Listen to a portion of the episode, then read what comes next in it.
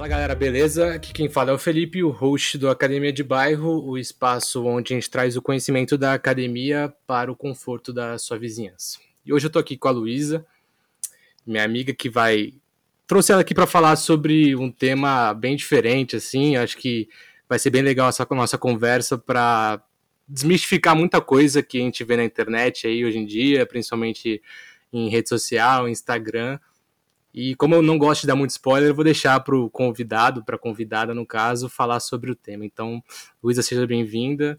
Fale um pouquinho sobre você, o que, que você cursa e sobre o que, que a gente vai falar hoje.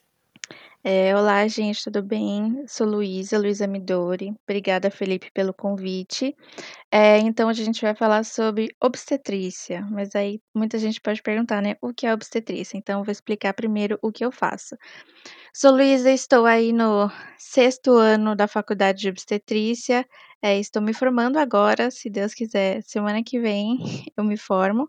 Formo em obstetriz, então não serei médica nem enfermeira. Apesar de eu ter falado que eu estou no sexto ano de obstetrícia, não significa que a faculdade dura seis anos. A faculdade de obstetrícia dura quatro anos e meio e eu estou no sexto, por causa da pandemia, né? Enfim, atrasou tudo. Faz parte da, da vida acadêmica de todo mundo. Pois é. Então, vou falar um pouquinho do que, que eu faço na obstetrícia. É, a obstetrícia é um curso que no Brasil só existe na USP, na Universidade de São Paulo, é, no campus da capital. E é um curso que surgiu, ele fica na IASH, na Escola de Artes, Ciências e Humanidades, que é um curso que começou em 2005, a IASH surgiu em 2005, ressurgiu no caso, porque esse curso já existia há uns 20 e tantos atrás, é, atrelado a outra faculdade que, que não a, IASH. Mas ele fechou, enfim, agora reabriu de volta em 2015. Então é um curso, uma profissão teoricamente nova, digamos assim, mas que ao longo da conversa a gente percebe, vai perceber que ela não é tão nova assim. As pessoas que se formam na graduação de obstetrícia é um bacharelado. Muita gente pergunta se é um bacharelado, se é um curso técnico, mas não é um bacharelado que dura quatro anos e meio, nove semestres. E o título a profissional ou o profissional que se forma é obstetriz repetir de novo, porque às vezes as pessoas não conhecem e perguntam, ah, o que é isso? Mas é obstetriz. Então, é diferente de uma enfermeira obstetra e é diferente de um médico obstetra. A profissional obstetriz faz parte da categoria de enfermagem. Nós somos regulamentadas pelo COREN, Conselho Regional de Enfermagem. Então, somos registradas nesse conselho para poder trabalhar. Mas, apesar disso, não somos enfermeiras. A formação, a, a, a formação não, a, como eu posso dizer, é, as habilidades, as competências de uma obstetriz e de uma enfermeira obstetra são as mesmas, mas o que difere é de fato a formação, a nomenclatura e essas coisas mais é, de formação mesmo, acadêmicas. Então, a obstetriz aqui no Brasil pode trabalhar com, é, são profissionais que se formam é, voltados assim para a saúde da mulher, com, é, aptas para atuar em todo o ciclo de vida, desde adolescência, vida adulta e velhice, com ênfase no ciclo gravídico puerperal, que significa com ênfase no momento é, da gestação, é, do parto e do pós-parto. Então, a obstetriz faz consultas de pré-natal. A gente não chama fazer parto, né? Mas a gente, a gente chama de assistir o parto, mas o assistir no, no sentido de prestar assistência e não só assistir de enxergar. É, e no pós-parto também. E atua com direitos é, sexuais reprodutivos, com planejamento reprodutivo, educação em saúde, dá para ser da área acadêmica também, da área da gestão. Enfim, basicamente dá para fazer um monte de coisa. O que difere é, de um médico obstetra é que, por exemplo, muita gente pergunta: ah, pode fazer cesariana? Não, cesariana é uma cirurgia e que só os médicos podem fazer. Então, as obstetrizes trabalham com parto normal. Não, perfeito. Você deu uma introdução muito boa aí do assunto e já me levantou algumas, algumas pautas aqui para a gente tocar. Eu vou fazendo as perguntas, depois você já embola uma resposta na outra e aí a gente vai seguindo. Primeiro eu queria saber a sua inspiração, né? Porque A gente se conheceu na época da escola, eu lembro que você já tinha uma tendência a seguir por esse caminho, então queria saber o que, que te inspirou logo cedo, assim, a, a fazer esse curso. E também depois para você falar um pouco sobre o seu trabalho no coletivo, né?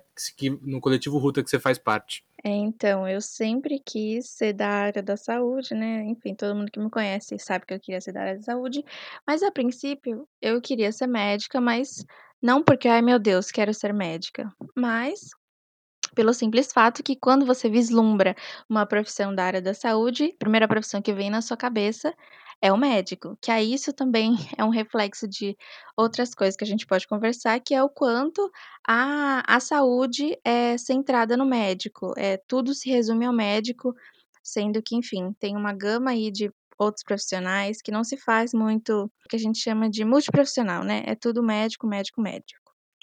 Mas enfim, com o passar do tempo, é, descobri essa área do. Acho que foi em 2013, foi em 2013, quando eu já estava no ensino médio, que eu. Minha cabeça abriu aí para esse mundo do parto e tudo mais.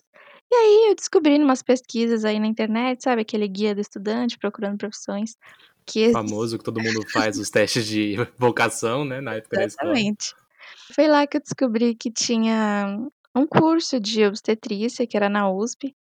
E aí, com o passar dos anos, ainda fiquei, será que é isso que eu quero? Mas a gente sempre fica na dúvida, né? Mas aí eu lembro que no ano seguinte eu decidi, não, é isso que eu quero. E aí fui. Na época de prestar vestibular, é assim, foi o primeiro, o, o ano que eu prestei vestibular, que eu entrei na faculdade em 2016. Então eu prestei vestibular de 2015 para entrar em, no ano seguinte. Foi o primeiro ano que teve a entrada na, na USP com o SISU. Então, além da FUVEST, que a FUVEST é vestibular para entrar na USP, então tinha para você cursar obstetrícia, tinha a FUVEST e, e o SISU. Aí eu tentei os dois, mas passei mesmo pela pela FUVEST. Aí eu lembro que foi uma coisa, né? Porque era ou é a USP ou é a USP, não tinha outras faculdades para eu poder fazer esse curso. É, e aí eu lembro que quando eu entrei, eu entrei numa visão básica, né? Tipo, ah, quero ser profissional da saúde, quero trabalhar com gravidez e parto. Achava que era só isso, né? Mas quando entrei na faculdade, vi que obstetrizes podiam fazer muitas outras coisas. E hoje, se você me perguntar assim, Luísa, o que, que você quer fazer da sua vida hoje? Quer trabalhar com parto? Te digo, pode ser também, mas hoje, assim, a minha paixão mesmo não é trabalhar com parto. Eu queria trabalhar com educação em saúde, eu amo educação em saúde, com consultas ginecológicas, né, mais voltadas, assim, para pessoas não gestantes. Mas, obviamente, que estou imersa aí no mundo do parto também. Enfim, a vida é muito grande, né? Muito tempo para fazer todas as coisas que eu quero fazer. É, eu, pelo menos, tento não me, me ater a nada, assim, que eu falo, ah, não sei, né? Vai que a gente descobre depois uma outra coisa que, que goste, assim, então eu tento não ter nada fixo na cabeça, fico aberto também a, a possibilidades. Pois é. Então, eu tô aqui terminando a faculdade de obstetrícia, né? E eu faço parte de um coletivo que se chama Coletiva Ruta, é, que é um grupo autônomo independente formado por obstetrizes e estudantes de obstetrícia, é, voltado para autonomia em saúde, para a área da educação em saúde. Então, eu faço parte da Ruta desde 2018 e que a Ruta, antes a Ruta tinha outro nome, a Ruta se chamava Parteiranas Bruxonas, e aí em 2019 é, mudamos para Coletiva Ruta. Então, o que é a Coletiva Ruta? A gente faz é, oficinas, encontros, rodas de conversa sobre os diversos temas que perpassam a saúde da mulher, saúde de, de pessoas com vulva. A gente atua aí na, nessa área da educação em saúde. Em 2018, quando a gente ainda era parteiranos bruxonas, a gente foi selecionada para através de um edital de residência para coletivos da Casa do Povo, aqui em São Paulo. Não sei se você conhece, que é um era um edital que tinha com o extinto Ministério da, da Cultura, que dava para gente um, um incentivo Pra, era se chamava Faça o que você já faz. Então era para um, um, incentivo para a gente continuar fazendo o que a gente já fazia com a estrutura da Casa do Povo. Então a gente ganhou esse edital, ficamos muito felizes. Foram dois coletivos selecionados. É, e foi o primeiro lá da Casa, Casa do Povo, que é mais uma coisa de arte, cultura. A gente foi o primeiro, e acredito que o único até hoje, é, que não era dessa área assim tão especificamente, a gente era mais voltado para a área da saúde. Então a gente ocupou por dois meses, de no final de 2018, acho que foi em Começamos em setembro, fomos até novembro, dezembro. A gente construiu duas coisas lá. Construímos o percurso autoinvestigativo em saúde e o Xoxota Lab. O percurso investigativo em saúde foi assim: a gente abriu inscrições e para as mulheres se inscreverem para poder fazer parte desse percurso, que eram seis ou oito encontros, não me lembro agora, todos os sábados, e nesses encontros a gente, cada, cada semana, era um tema diferente, desde é, direitos sexuais e reprodutivos, é, anatomia, falamos sobre autoexame é, especular, que eu posso falar mais para frente, principais infecções que acometem, coisas do cotidiano de, de pessoas com, com vulva. E era um grupo fixo de pessoas, é, todas as semanas, e Nesses encontros, a gente fazia apresentações, fornecia também insumos para as pessoas faz, fazerem as coisas. Por exemplo, no encontro de autoexame, a gente é, deu zine, espéculo, é, a gente teve um encontro de aromaterapia, e a gente tinha óleo essencial, óleo vegetal, para a gente fazer os próprios blends, né? Teve um que teve escada pés, foi ótimo. Tinha ervas também. E o Xoxota Lab, que era outra coisa que a gente fazia, eram as sextas-feiras, que era um laboratório aberto, que a gente chama de um laboratório vivo em saúde. Então, era um espaço que a gente ficava já montado. É, essas duas atividades aconteciam no mesmo espaço. E aí, essa, essa sexta-feira era aberto para todo mundo que quisesse chegar podia, a gente estava aberta para conversar sobre saúde, se a pessoa quisesse fazer um autoexame, a gente auxiliava também, tudo na perspectiva da autonomia em saúde e do cuidado compartilhado.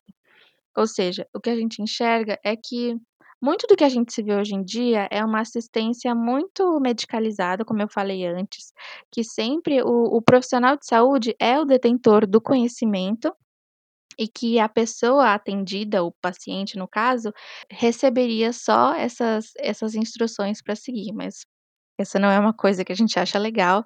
A gente gosta mais de um cuidado mais horizontal, ou seja, de igual para igual, e que um cuidado seja compartilhado. Ou seja, eu, como uma profissional de saúde, posso te falar quais são, supondo vai um tratamento. Pode, podemos conversar sobre o tratamento, te falo as opções, mas eu não vou decidir nada. Eu só sou é, uma pessoa que auxilia na pessoa conhecer a própria, a própria saúde dela e a decisão, tudo vem dela, obviamente, porque o corpo é dela, e a gente toma essa decisão compartilhada e a gente divide o cuidado, ou seja, é, Vai um exemplo para ficar mais fácil de entender isso que eu falei.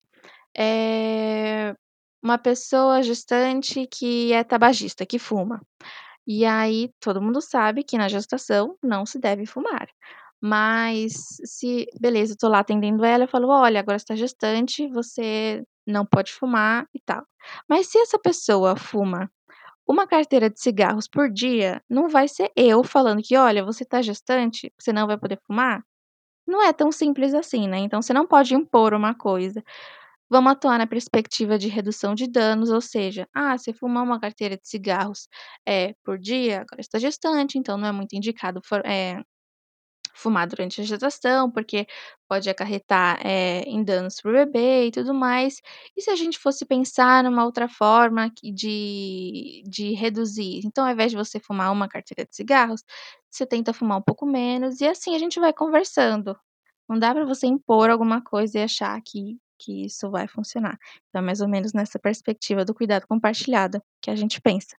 Não, é bem interessante isso, porque eu tenho problema com a minha tireoide, né? Eu tenho hipotireoidismo, descobri na época da adolescência.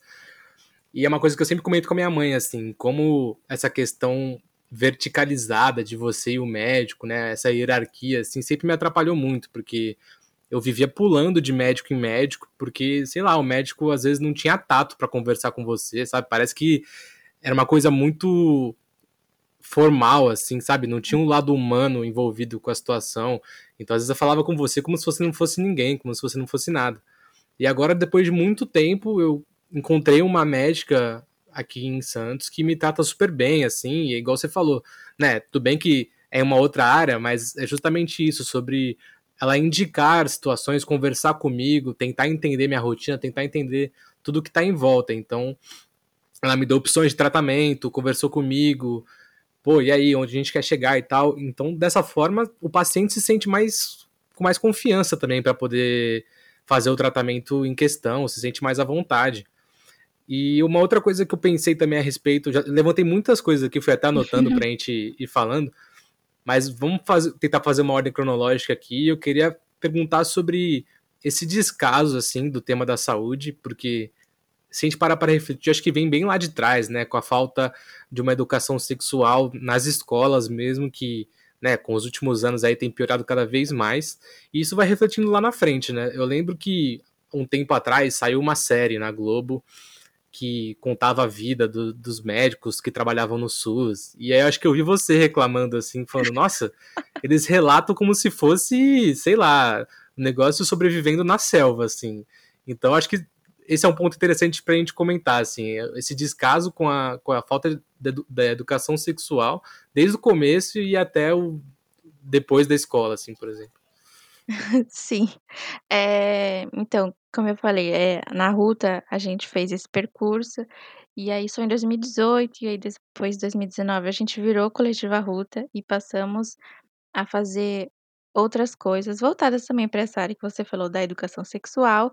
É, a gente fez uma parceria com o coletivo feminista Sexualidade e Saúde, que é uma clínica em São Paulo, é bem conhecida, não sei se você ou alguém que está ouvindo conhece, que atua também com médicas de família e comunidade, obstetrizes que atuam nessa perspectiva mesma da gente de educação em saúde, cuidado compartilhado e autonomia. E lá a gente ofereceu é, oficinas de direitos sexuais e reprodutivos, é, oficinas de percepção da fertilidade, ou seja, para contracepção não hormonal, é, oficina de candidíase, e faz, fizemos também esse laboratório Vivo em Saúde, o Xoxota Lab, que eu falei para vocês. E aí, entrando mais nessa área de educação sexual, a gente ofereceu também uma oficina que chamava meu Corpo, Minhas Regras, que era voltada para meninas de 11 a 14 anos. E todas essas oficinas que eu falei, a gente ofereceu no coletivo feminista e no, na Casa do Povo, mas a gente já foi para vários outros lugares. Sempre que a gente chama a gente, a gente vai fora da pandemia, né, no caso. É, já fomos em várias escolas, escolas públicas, né? É, esqueci a sigla, mas enfim, escolas públicas no ensino médio, é, em CELS, em CRAS, é, Tô falando dessas siglas, mas eu não sei se as pessoas vão saber o que significa. Se você souber também, já deixa aí de legenda pra galera, que aí também. Eu não sei, mas eu posso pesquisar a sigla, sigla exata. O CELS é uma iniciativa da prefeitura, são centros de educação, não são escolas, mas são centros de educação. É o CRAS, é o Centro de Referência em Assistência Social. Complica, que tem aqui em São Paulo, da prefeitura. Fomos também no ano passado, faz quase um ano, aliás, antes da pandemia, é, no Lab Fantasma, dar uma oficina para as mulheres que trabalhavam lá do, do Dia da Mulher sobre autonomia em saúde. Enfim, todo lugar que a gente chamava, a gente ah, chama a gente, a gente vai. E assim, muitas vezes a gente, muitas vezes não, né? Quase todas as vezes a gente arca com essas coisas do nosso próprio bolso, é, em atividades que a gente não é paga, por exemplo, em CELS, é, em escolas públicas, no Descomplica, nessas, nos CRAS, na assistência social, a gente não, não recebia para isso. Então a gente arca com o nosso próprio bolso para poder fazer essas coisas. Inclusive, se alguém quiser aí doar algum dinheiro pra gente, fique à vontade. E aí, voltando aí para educação sexual. Hoje aqui no Brasil, agora com esse não sei nem como eu posso, posso chamar, né? Com esse governo aí que a gente tem, que não tem mais vários ministérios. E aí temos aí a ministra Damares, que implementou aí uma campanha para evitar a gravidez na adolescência e chamando de não tem esse nome, né, mas é basicamente uma campanha de abstinência sexual, ou seja, eu acho que o slogan é alguma coisa tipo, é, estudos primeiro, diversão depois, algo assim. Mas enfim, a gente sabe, é comprovado que campanhas de abstinência sexual não funcionam, porque proibir não funciona, me pela mesma perspectiva que eu falei lá da redução de danos. Então, é o que a gente precisa é de educação sexual. Só que aí, nesses tempos perdidos que a gente vive, a educação sexual ela é vista como um se fosse um incentivo para as crianças e para os adolescentes, para os jovens fazerem sexo. Só que é muito pelo contrário. É provado também que a educação sexual, ela retarda o o início da atividade sexual, ou seja, ela não, é não é um ensinamento: "Olha, faça sexo", é muito pelo contrário, ser ensinado sobre consentimento, sobre anatomia e fisiologia do corpo de cada pessoa, para as pessoas poderem entender como que as coisas funcionam, porque às vezes as pessoas engravidam e não sabem como como isso aconteceu, sabe. Então é o básico para a gente poder chegar num num nível de, de fato, diminuir as taxas de gravidez na na adolescência, que é muito grave aqui no Brasil, né, pessoas com jovens, crianças com com as infâncias aí perdidas por falta da educação, eh, sexual. E eu gosto muito dessa área, é a minha grande paixão falar de de educação sexual, educação em saúde, falar com jovens, porque de fato eu acredito que com a educação sexual a gente consegue mudar muita coisa, para além de coisas como prevenir a gravidez, mas para autoconhecimento, consentimento e coisas na que vão, eh, influenciar na vida direta ou indiretamente desses jovens. É, porque você olha assim, fica uma coisa meio mística, né, porque fica a galera conversando entre si, assim, os adolescentes conversando entre si, tentando descobrir as coisas meio que sozinhos, assim, aí Exatamente. geralmente dá espaço para acontecer essas coisas que acontecem, a galera, eh, engravidando cedo e tudo mais, ou então às vezes tá com algum problema, né, às vezes com algum problema no no órgão reprodutor e às vezes não sabe o que que é, porque não tem conhecimento. Então, assim, é um pensamento bem retrógrado, porque se você ensina como é feita as coisas, como você tem que se cuidar, é, higiene e tudo mais, você previne tanto de problemas que é é melhor você já cuidar disso lá lá atrás do que depois você ficar remediando, né. Mas enfim, como a gente entrou nesse assunto de educação, eu eu assim, falando aqui como leigo, tá, não não leve a Uhum. mal o que eu estiver falando, mas eu acompanho algumas mulheres no Instagram, famosas e tudo mais, e eu vi que uma coisa que cresceu bastante foi a questão do parto humanizado, né.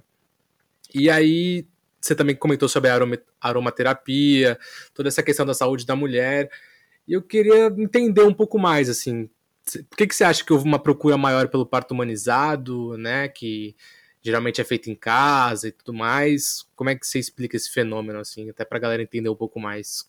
É, então, só vou complementar aqui a pergunta que você tinha me feito antes, que eu anotei aqui pra não me esquecer de de responder.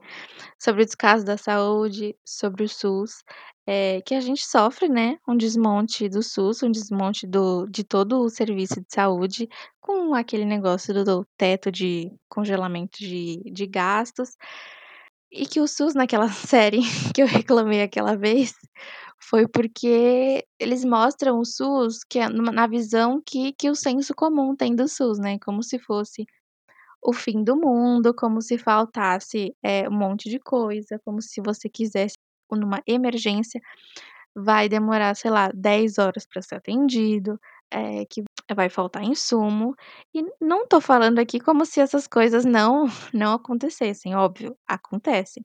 Mas isso é uma chamaria eu de uma, eh, um artifício da da mídia liberal pra fazer mais ainda esse desmonte do SUS que já acontece com corte de gastos, mas na cabeça, assim, das pessoas e fazerem as pessoas desvalorizarem o SUS, que é um dos maiores sistemas de saúde do mundo e que ele é público e que ele é gratuito e ele é universal, é pra ser pra todo mundo. Não era pra gente ter plano de saúde, era pra gente ser atendido integralmente pelo SUS, se o SUS fosse valorizado, eh, pela pelo pelo estado. Mas enfim, tem várias concessões que se fazem do sistema público-privado, que aí já é uma grande outra história, que ajuda no desmonte da saúde. Porque assim, você via pedaços assim, eu, eu, lembro que eu não cheguei a assistir essa série, mas eu lembro de ver assim chamada assim na durante os outros programas e era, sei lá, os caras usando conduíte para amarrar uhum. o braço do paciente, sabe? Tipo, como se não tivesse equipamento. E assim, as pessoas não vão fazer a separação de que aquilo ali é uma obra fictícia, então vai entrar no imaginário das pessoas, né? Então tudo isso vai ajudando a você cada vez mais desvalorizar o, o que é o serviço único de saúde, né? Mas enfim. Exatamente. É uma coisa que é construída por tudo. E a mídia tem uma grande parcela de. de não, não diria culpa, mas de responsabilidade aí na, no imaginário das pessoas. E a questão do parto humanizado Vou explicar primeiro, né, o que é parto humanizado. Chama de parto humanizado um parto que se respeita a, as escolhas, as vontades da parturiente, né, da pessoa que está parindo. É, normalmente, o parto humanizado é um parto normal, e aí temos aí as diferenças: parto normal, parto vaginal, parto em casa. É uma, uma grande eu não sei como isso surgiu, na verdade, mas é uma grande coisa que está no imaginário das pessoas que o parto humanizado significa parto em casa, que significa parto de cócoras, que significa parto na água. Mas não é nada disso. Óbvio que todas essas opções que eu falei podem ser um parto humanizado, mas o contrário, é, o inverso não, não, é, não é necessariamente a verdade. Então, parto humanizado é um parto que se respeita as escolhas das famílias, das parturientes, e é um parto normal, ou seja, um parto vaginal, onde o bebê sai, sai pela vagina, não é por cesariana, que é uma cirurgia. E por que teve essa, esse aumento dessa procura? É, e aí a gente entra, né, na questão do, da epidemia de cesarianas que, que o Brasil vive. É, o Brasil tem uma pesquisa que chama Nascer no Brasil, que ela é de 2014, foi feita pela Fiocruz, que mostra como que é, os brasileiros nascem. E nessa pesquisa, 52% é, dos partos eram por via cesariana, ou seja, por, por cirurgia, eram partos cirúrgicos. E que no setor privado, esse valor chegava a 88%, ou seja, é muito alto. E a OMS, a Organização Mundial da Saúde, recomenda que só 15% dos nascimentos sejam feitos é, por cesariana. Por quê? Porque a cesariana é uma cirurgia, ela é ótima, é, ela salva vidas quando ela é bem indicada. Ou seja, é uma cirurgia que precisa de indicação. Sei lá, você não vai no médico e fala, ah, eu quero tirar aqui e fazer tal coisa. Não é tão simples assim. Uma cirurgia precisa de indicação e ela é uma cirurgia de grande porte, corta sete camadas de, de tecido, então ela precisa ser bem indicada. E aí, pode perguntar: "Ai, mas, eh, o parto normal é muito difícil, porque pode acontecer muita coisa, e conheço a prima da vizinha que o bebê passou da hora de nascer, que o primo da filha da vizinha, eh, nasceu com cordão enrolado no pescoço". Mas aí a gente já outra né, entra nos mitos que existe hoje em dia, eh, em acerca do do parto normal. É lá pelos anos 80 que teve o boom de cesarianas, e aí, todos os nascimentos, praticamente todos, passaram a ser por cesariana. Por exemplo, eu que nasci em 1998, nasci de cesariana. Minha irmã nasceu em 2004, nasceu de cesariana também. A maioria das dos meus círculos de amigos, assim, pessoas da minha idade ou mais velha, todo mundo nasceu de cesariana. São raras as pessoas que que eu conheço converso que nasceram de parto normal. Aí você pergunta: "Ai, por que que aconteceu isso?". Aí começa aquele show de mitos que eu posso falar aqui também, por exemplo, eh, ai, um que é muito clássico que é: "Ai, eh, não teve dilatação". Esse é o clássico dos clássicos, é não teve dilatação. Mas aí a gente para pra pensar, não dá pra gente pensar só no não teve dilatação, tem que pensar em todo o contexto. Qual é o contexto, que momento que falaram que a pessoa não tinha dilatação, quanto tempo esperaram, todas as outras cascatas de intervenções que a pessoa foi submetida até chegar nesse momento. Então, para o bebê nascer, precisa lá dos 10 centímetros de dilatação do colo do útero e o bebê precisa descer, estar bem encaixado e tudo mais. Todo, toda, todas as mulheres vão, as pessoas vão dilatar em algum momento. Se esperarem o momento certo. Se chegar lá e deu uma contração, ai, não dilatou cesárea. Por isso que as coisas acontecem como são é, hoje em dia. Não se espera, as pessoas não têm. Não é nem paciência, porque para mim isso perpassa outros caminhos que não da paciência. Mas enfim, não prestam uma boa assistência, não esperam é, as coisas acontecerem de fato. Porque é um parto normal, tem, precisa passar por todo o trabalho de parto. Não é uma coisa que assim vai de uma hora para outra. E não tem um tempo, olha, assim, vai entrar em trabalho de parto, vai durar X horas e o bebê vai nascer. Não. O trabalho de parto, o tempo do trabalho de parto e o desfecho também depende de, da história prévia de cada pessoa que está grávida, depende das condições da gestação e mesmo que, sei lá, numa mesma pessoa, ai, mas o meu outro filho, o bebê nasceu tão rápido e agora está demorando. Nenhuma gestação é igual a outra. Tudo é único, tudo é novo, tudo é diferente. E tudo vai acabar bem se tiver uma boa assistência, uma assistência que não é negligenciada. Porque muitas vezes a gente ouve a história, ai, passou da hora de nascer, e aí o bebê tem problema. Como é que é o nome? Teve paralisia, não sei o quê por negligência dos profissionais de saúde, o que acaba mais resultando mais ainda nesse mito de que não se nasce por, por parto normal. E aí outra coisa também pra, do parto normal são as violências obstétricas. Porque se você falar com uma pessoa que teve bebê é, de, de parto normal, e muitas vezes, se foi, por exemplo, em, em grandes hospitais assim, ela vai ter relatos é, de, de violências obstétricas, ou até vai relatar como se fosse uma coisa normal, não vai reconhecer que foi uma violência obstétrica.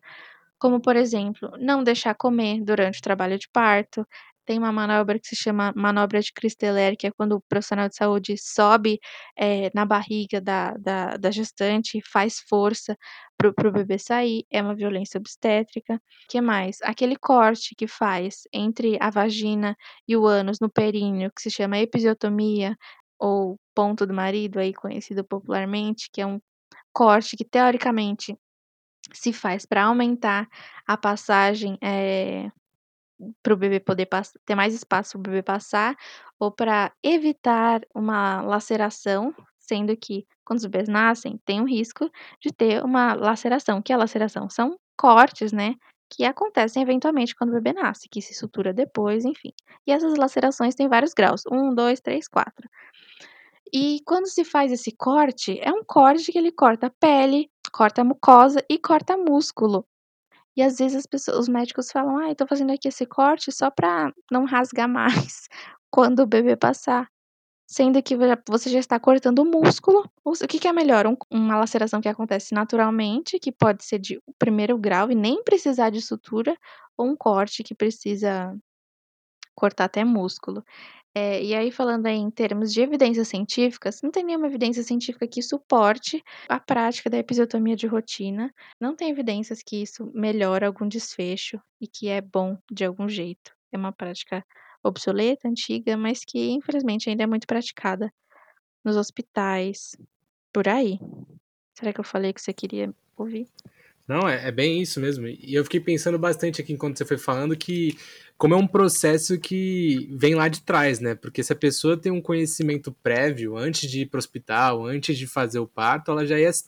Porque assim, você tá ali com, com o médico ou com a médica, você não vai contrariar, né? O cara, ou a pessoa vai falar, ah, vou fazer um corte aqui. Você vai falar, ah, se ele tá fazendo é porque ele sabe, né? Então, assim, vou respeitar a decisão. Então, eu acho que as as pessoas né, têm que entender que o parto é um processo natural do corpo, tá preparado para isso, né? Para isso acontecer. É como você falou, cada um é único, cada um vai ser de uma maneira, mas o próprio processo ele respeita os limites do corpo, né? Eu imagino.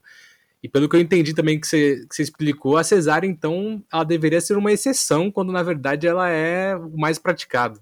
Exatamente. E o que mais acontece são as cesáreas. Agora, é, não sei se vocês estão a par, mas aí acho que foi em 2019 ou 2020 que teve a lei da a PL da cesárea, da queridíssima Janaína Pascoal, é, que também é professora da, da USP e é do deputada pelo PSL, é, que fez um projeto de lei que é, falava que mulheres, a partir da, acho que era a trigésima nona semana de gestação podiam chegar no hospital e, e pedir uma cesárea. Que isso, olha só, que viagem, que isso é, seria respeitar a autonomia e o direito das mulheres. Mas aí, a gente não pode ter uma visão liberal é, sobre é, essa, essa, esse projeto de lei. Que se você não conhece nada sobre o assunto, se você ouve assim, você fala, puxa, que legal, respeitando a vontade das mulheres. Mas é muito muito além disso, né, não é não é não é esse o onde a gente tem que mexer, não é oferecendo cesariana para as mulheres que a gente que a gente vai resolver o problema. Muito do que você falou da da informação, ou seja, se a pessoa, é conhece, é é o o procedimento, conhece o o processo do trabalho de parto, ela vai poder fazer uma escolha informada. Então eu acredito que para você fazer uma escolha, essa escolha ela precisa ser informada, ou seja, você precisa ter informação sobre os riscos, sobre os benefícios, é, sobre os prós e os contras de cada coisa que você está escolhendo. Sabendo tudo que pode acontecer, aí você pode fazer a sua escolha. E não é bem isso que, que a gente tem aqui no Brasil. A gente não tem, é, as gestantes não têm todas as informações que elas precisam. E muitas vezes, se tem informações, são não são informações verdadeiras, né? São fake news, mitos, que fazem aí o monstro do, do parto normal na, na cabeça delas. E muitas vezes é, isso seria para conveniência médica, né? Porque é muito mais fácil para o médico ir lá fazer uma cirurgia, que ele vai poder marcar a hora que ele quiser, saber a hora que termina, faz lá, tudo previsível, entre aspas, dá tudo certo no final, que mesmo assim nem sempre é assim que acontece, enfim, é uma cirurgia que tem é, muito mais riscos que o parto normal. E uma grande chave para as gestantes poderem ter informação é no pré-natal, que é o pré-natal, é o acompanhamento é, de consultas durante a gestação. Então é no pré-natal que se devia passar essas informações para as gestantes, é, para que elas possam fazer escolhas livres e escolhas informadas sobre o que elas querem ou o que ela, elas não querem. E aí, dentro dessa coisa de do que eu quero e do que eu não quero, tem uma coisa que se chama plano de parto, que não sei se todo mundo conhece também, mas que é um documento, como o próprio nome diz, é um plano de parto. Você escreve ali é, as suas vontades, seus desejos é, para o seu parto, e pode, no caso de um hospital, pode entregar ele. E, infelizmente, hoje não é uma garantia que isso vai ser cumprido, né? Mas enfim, seguimos aí na luta para que, que seja ampla, que um dia, né, tudo seja diferente, que as mulheres sejam respeitadas e que tudo mude, né, nesse, nesse cenário obstétrico que a gente tem aqui no Brasil. Não, perfeito. Você falou sobre isso e aí me levantou uma outra coisa também que eu tinha notado aqui, é, eu já ouvi muito falar assim sobre rede de apoio, né? Que uhum. tem, eu já vi muitas mulheres assim que eu sigo que tiveram bebês recentemente e fizeram parto natural, comentam que existe muito um mito da grávida feliz, assim, que a grávida tá, tem que estar tá sempre feliz e que tem que estar tá contente com a situação, e às vezes não se dá o, é, o tempo para ficar triste, ou então para às vezes não se sentir bem e tal eu queria entender um pouco melhor como funciona isso, né? Porque pelo que eu imagino aqui, eu não sei se eu estou errado ou não, essa rede de apoio ela pode vir desde antes do parto, então, e não só depois. Como é que funciona esse, esse caso? Então, o que, que você falou? O que você falou é uma coisa que a gente tem de romantizar a gestação, né? Porque aí vai desde uma ideia que vem lá de trás, que as mulheres vão servir para reproduzir e que reproduzir é uma coisa belíssima, que estar grávida é uma coisa ótima, que todo mundo devia ser feliz. E aí isso já entra em uma outra coisa que a gente vê também no, no, no, no pré-natal, atendendo assim, que ai, alguém fala, ai, tá grávida. Qual a primeira coisa que você pensa assim na sua cabeça? Sem pensar muito, é ai, parabéns, não é? Exato. Pois é, mas aí aí você sabe se essa gestação foi desejada, se essa pessoa queria tá grávida, você não sabe, você não perguntou. E aí vem essa ideia de de romantizar a gestação, que todas as grávidas deveriam estar felizes ou contentes com a gestação, mas assim, pra antes de de ser grávidas, antes de ser mulheres, são pessoas, né, e pessoas podem estar tristes, podem estar felizes, e tem gente que não que ama ser mãe, que adora ter filhos, mas que detesta passar pelo processo, eh, da gestação.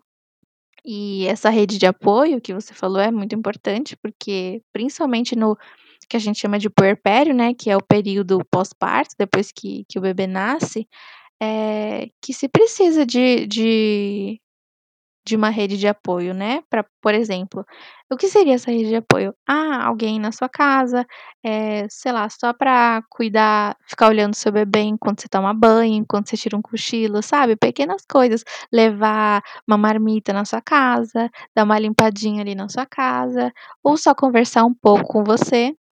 Porque é, na gestação, no período da gestação, principalmente no pós-parto, depois que as crianças já, já são crianças, né?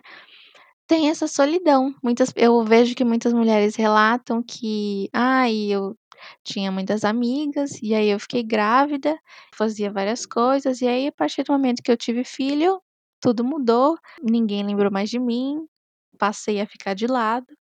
E isso dá pra gente ver também em muitos lugares, né, por exemplo, que, eh, não tem, sei lá, num restaurante, que não tem o espaço para você botar o carrinho, não tem, por exemplo, no banheiro, não tem trocador para trocar o bebê, ou quando tem trocador, só tem trocador no no banheiro no banheiro feminino, como se lá, se a criança tiver um pai, seu esse pai não vai poder trocar a fralda dessa criança, como se só a mãe tivesse que fazer essas coisas. E aí já entra também a sobrecarga materna, tudo recai sobre a mãe, sobre as mulheres, os cuidados da criança, e como a própria os próprios lugares já têm uma estrutura que negligencia as mães. E aí tem as leis trabalhistas também, que é a licença maternidade dura quatro meses, que é um tempo, assim, ridículo, sendo que se recomenda a amamentação exclusiva, ou seja, que o bebê só receba leite do peito e nada mais, até os seis meses de idade,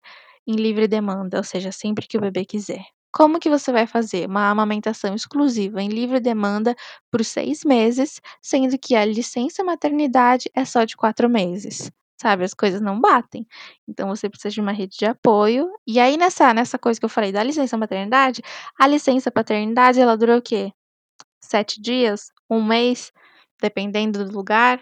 Então as coisas são completamente, assim, desiguais nesse sentido. É, você falou sobre isso e eu tinha até anotado para comentar isso, porque eu já tinha visto essa pauta ser levantada em, em outros espaços, assim, que é justamente sobre a licença paternidade, né? Porque, beleza, tem coisas que são mais atreladas à mãe, né? Que é a questão da amamentação e tudo mais, mas o resto das coisas, como higienização do bebê, o pai também pode fazer. Então, por que, que o Uhum. pai não pode receber uma licença paternidade de, sei lá, seis meses também, como a mãe, sabe? Já, as coisas já são condicionadas para deixar tudo para cima da mulher, né? A sobrecarga para cima da mulher, e isso reflete totalmente na saúde mental dela ali e tal. Eu já conheci casos assim de, de pessoas conhecidas que a mãe teve depressão pós-parto e tudo mais, e eu imagino como a falta de uma rede de apoio assim é, culminou nisso, né?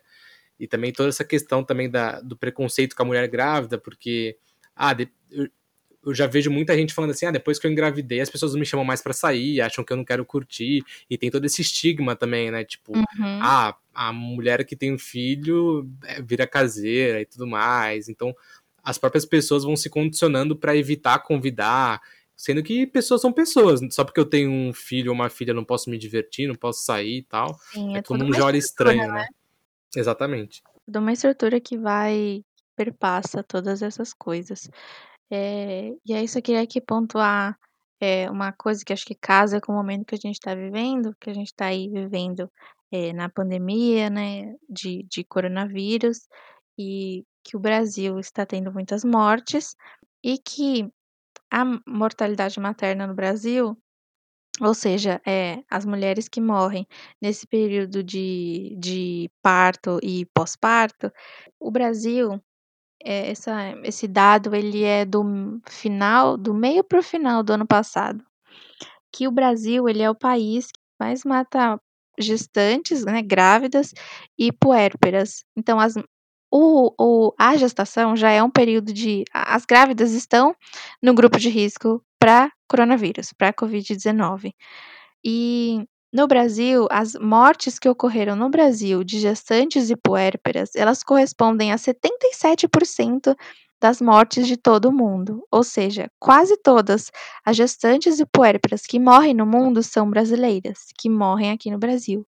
E assim como as coisas do coronavírus, para pessoas não gestantes, são mortes evitáveis. Então a gente está matando muita gente, a gente está matando grávidas, matando puérperas muitas vezes até é, bebês ou recém-nascidos. Isso é muito grave. Não, dado assustador isso que você trouxe agora, assim, e, e como isso não chega para as pessoas, porque pelo menos eu que tô nesse quesito, né, nesse tema, faço parte do senso comum, eu não fazia ideia de que isso estava acontecendo, por exemplo. Mas acho que todo esse nosso papo aqui que a gente está conversando me trouxe também uma coisa de pensar que a questão da gravidez não é só para para a mãe, né, que, que deve ter essas informações. Como a gente conversou também sobre a questão do, do grupo de apoio, acho que com, com um parceiro ou a parceira se informando também sobre tudo isso, a relação se torna muito mais saudável, né, e muito mais fácil, tanto o pré-natal, o durante e o pós. Exatamente. É, a gente falar sobre gravidez, porque e parece que só as mulheres ou só as mulheres grávidas que deveriam saber sobre a gestação. Eu vejo que muitos homens nem se interessam ou não sabem desse assunto. Não significa, obviamente, que todas as pessoas vão ter filhos ou que devem ter filhos, mas que é um assunto como qualquer outro, sei lá, sobre, não sei, diabetes. Todo mundo sabe alguma coisa, nem que mínima, sobre diabetes. Nada mais justo do que todo mundo saber sobre gestação, até porque todo mundo nasceu e todo mundo já viu ou já conhece ou tem familiar, amiga, tia, sei lá, que tá grávida. E é uma coisa que acontece com o nosso corpo, né? Devia ser de conhecimento de todo mundo, que aí é uma coisa que vem também da educação, que devia ser melhor ensinada nas escolas, é, em educação em saúde. E, enfim, tudo vem, vem do zero, né? É, tudo se interliga no final das contas, né? Sim. né? E eu queria aproveitar que a gente tocou de novo nesse assunto da saúde para fazer a pergunta que eu queria ter feito lá atrás, que é assim, bom, você comentou que esse curso atualmente é só oferecido na USP, né? Uhum. E eu queria saber de você se justamente por isso, por ter só uma faculdade, se isso acaba refletindo no, no campo de trabalho, porque você vão ter menos pessoas interessadas e menos pessoas trabalhando com isso também. Como, como que é a sua visão a respeito disso? Com certeza, sem dúvida alguma, o fato de só ter um curso no Brasil e ainda esse curso ser na USP, ou seja, uma universidade pública que tem um vestibular concorrido, que tem uma coisa mais elitista, né? Não é todo mundo que consegue entrar na USP, que isso colabora, inclusive, para o não reconhecimento da, da profissão obstetriz. Ainda bem que você tocou nesse assunto. Então, obstetrizes são, são pouco reconhecidas. Muitas das obstetrizes que se formaram no passado, inclusive atualmente, para poder entrar no mercado de trabalho, ou seja, para arrumar um emprego e trabalhar na área, faz a faculdade de enfermagem, que chamam de complementação de enfermagem, mas eu não gosto desse nome porque eu acho que não tem nada para ser complementado aí. É só fazem o pegam a equivalência das matérias que a gente fez na faculdade e completam o resto para se formarem como enfermeiros e assim arrumarem emprego, porque muitos dos hospitais, a grande maioria deles, não contrata obstetriz, só contrata enfermeira obstetra. A justificativa deles é que eles querem é, porque enfermeiras é, podem ser alocados para trabalhar em outro setor e obstetrizes ficariam restritas a trabalhar no centro obstétrico, sendo que, sei lá, ai, faltou um funcionário na UTI. A enfermeira obstetra podia ser remanejada para lá, porque afinal de contas ela é enfermeira. Então, assim, o campo de, de, de atuação, o mercado, o campo de atuação, né? O mercado de trabalho para as obstetrizes, ele ainda é muito restrito. A gente está aí na luta para ser reconhecida. É, por exemplo, não sei se você já deve ter reparado, mas naquele, sei lá, se você vai abrir a conta num banco, aí você clica lá para selecionar a sua ocupação. Aí tem lá, é, professor, é, estudante, médico, enfermeira, dentista, não sei o quê. Chega lá no UOL, você acha obstetriz? Não tem obstetriz no cadastro brasileiro de ocupações. E aí é uma grande luta. Isso reflete tudo, né? Porque é justamente um ponto que que faz tudo desencadear, sabe? Porque a gente observa como o nosso ensino ele é pensado para o mercado, né? Ele é um ensino uhum. totalmente mercadológico para formar profissionais para trabalhar e não necessariamente para entender e conhecer a respeito, né? Sim. Pô, eu, eu, eu vim para a área da educação também, né? Hoje estou fazendo ciências humanas também, e aí eu, depois vou para ciências sociais, tá no processo. E aí você já vê como como já é olhado com meio que desdém, assim, e também você fica, pô, e aí, você vai trabalhar com o quê? O que, que esse curso te possibilita fazer? Então, a preocupação sempre é saber como você vai ganhar dinheiro em cima, e nunca, às vezes, saber por que, que você está fazendo aquilo, né? O, gosto pessoal, às vezes o tema que é interessante por si só de conhecer. Então, pô, o nosso ensino no Brasil ele é totalmente voltado para o mercado de trabalho, né? Você vai fazer a escola para você fazer um vestibular, para você se formar numa faculdade e ganhar um trabalho. Então, assim, a gente cresce com isso na cabeça, né? A gente cresce já com, com esse pensamento dentro de nós o tempo todo. E saber que os obstetrizes não são reconhecidos é, justifica tudo, sabe? Porque aí uhum. você liga todo esse ponto que a gente está conversando. Você fala, pô, e aí? Então você já está sendo marginalizado, né, dos outros é, profissionais da saúde. Sim, é, é muito mais difícil caminho quando você escolhe ser obstetriz. Às vezes, óbvio, né, que você escolhe uma coisa que você ou deveria ser assim, que você escolhe uma coisa que você gosta, que você tem uma paixão para você viver disso, né. Mas ninguém vive de vento, né, as pessoas precisam de dinheiro para viver, para pagar as contas, e que às vezes eu gosto muito do que eu faço, não me arrependo em nenhum momento, nunca pensei em desistir.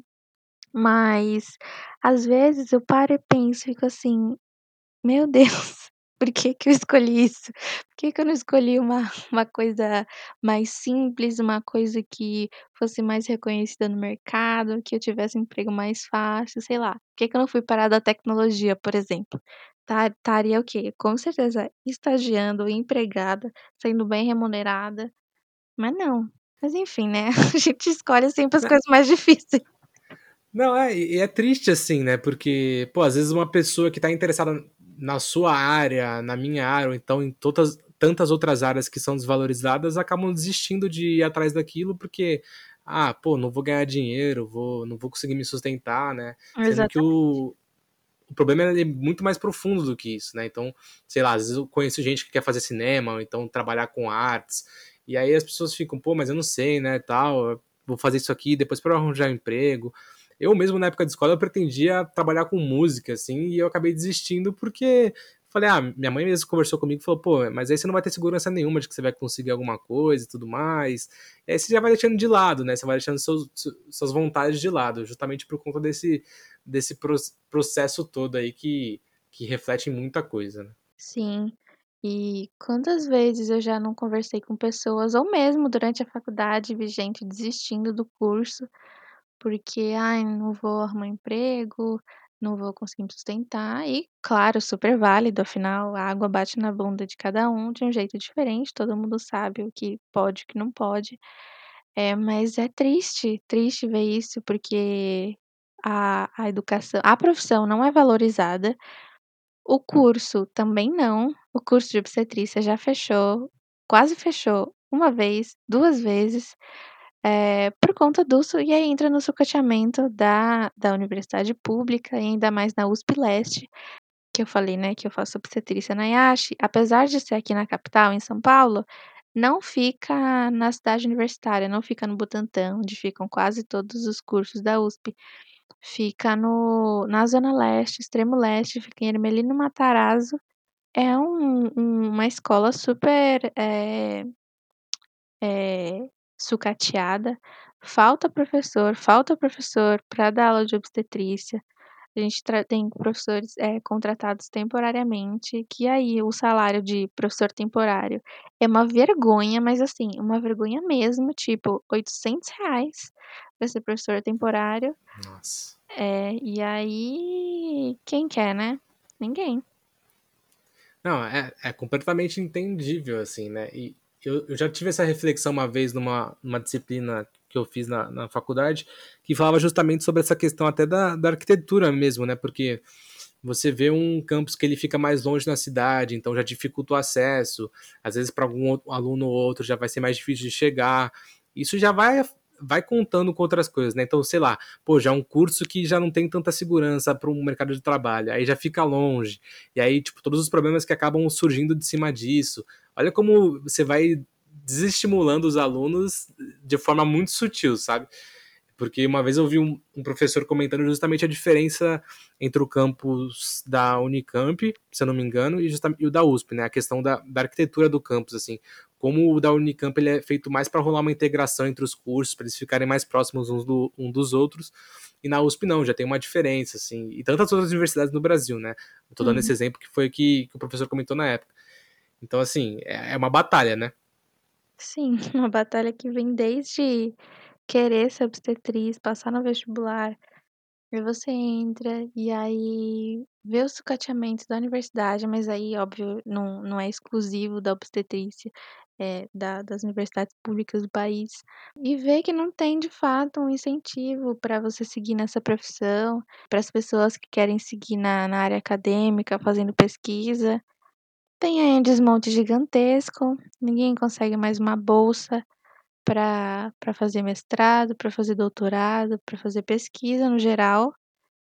E aí é assim que a gente destrói o fomento à ciência no Brasil, né? Que acho que acaba no que a gente está hoje, nessa situação péssima. É, e a título de curiosidade, assim, em outros países próximos, aqui até países vizinhos nossos, tem uma oferta maior nessa área? Ou se, se você tiver informação? Ah, sim, é, ainda bem que você falou nisso, não ia até esquecer. Mas a profissão é, é chama obstetriz, eu falei obstetriz, mas pode ser chamada também de parteira, é, parteiras é, diplomadas, parteiras com formação, porque também tem as parteiras tradicionais, mas enfim. Tem nos outros países um nome que talvez as pessoas conheçam mais, que é em inglês, que é midwife, que tem, por exemplo, nos Estados Unidos, um país que tem que é muito reconhecida a profissão, é na Inglaterra, onde basicamente são só as midwives, as parteiras, que atendem os partos de baixo risco, que os médicos só são chamados em situações de emergência. Aonde também, acho que na Holanda também, enfim, vários outros países, o modelo de, de nascimento é outro. A, a, o profissional que atende o, o nascimento não é o médico, mas infelizmente de tudo aquilo que eu falei no Brasil, tudo se resume ao médico. E aí, já nessa coisa que eu falei da, da Inglaterra, por exemplo, da atuação das midwives, tem estudos que mostram e evidências que o, o partos de, de, que não tem nenhuma, nenhuma comorbidade, por exemplo, que não é, é, uma pressão alta, que não tem, sei lá, uma diabetes estacional, que são partos de baixo risco mesmo, os desfechos são melhores quando são obstetrizes que atendem, quando são enfermeiras obstétricas que atendem. Por quê? Porque a visão do médico, o médico ele é formado para resolver, para tratar as doenças. E é, o médico é mais intervencionista. Então, o que acontece?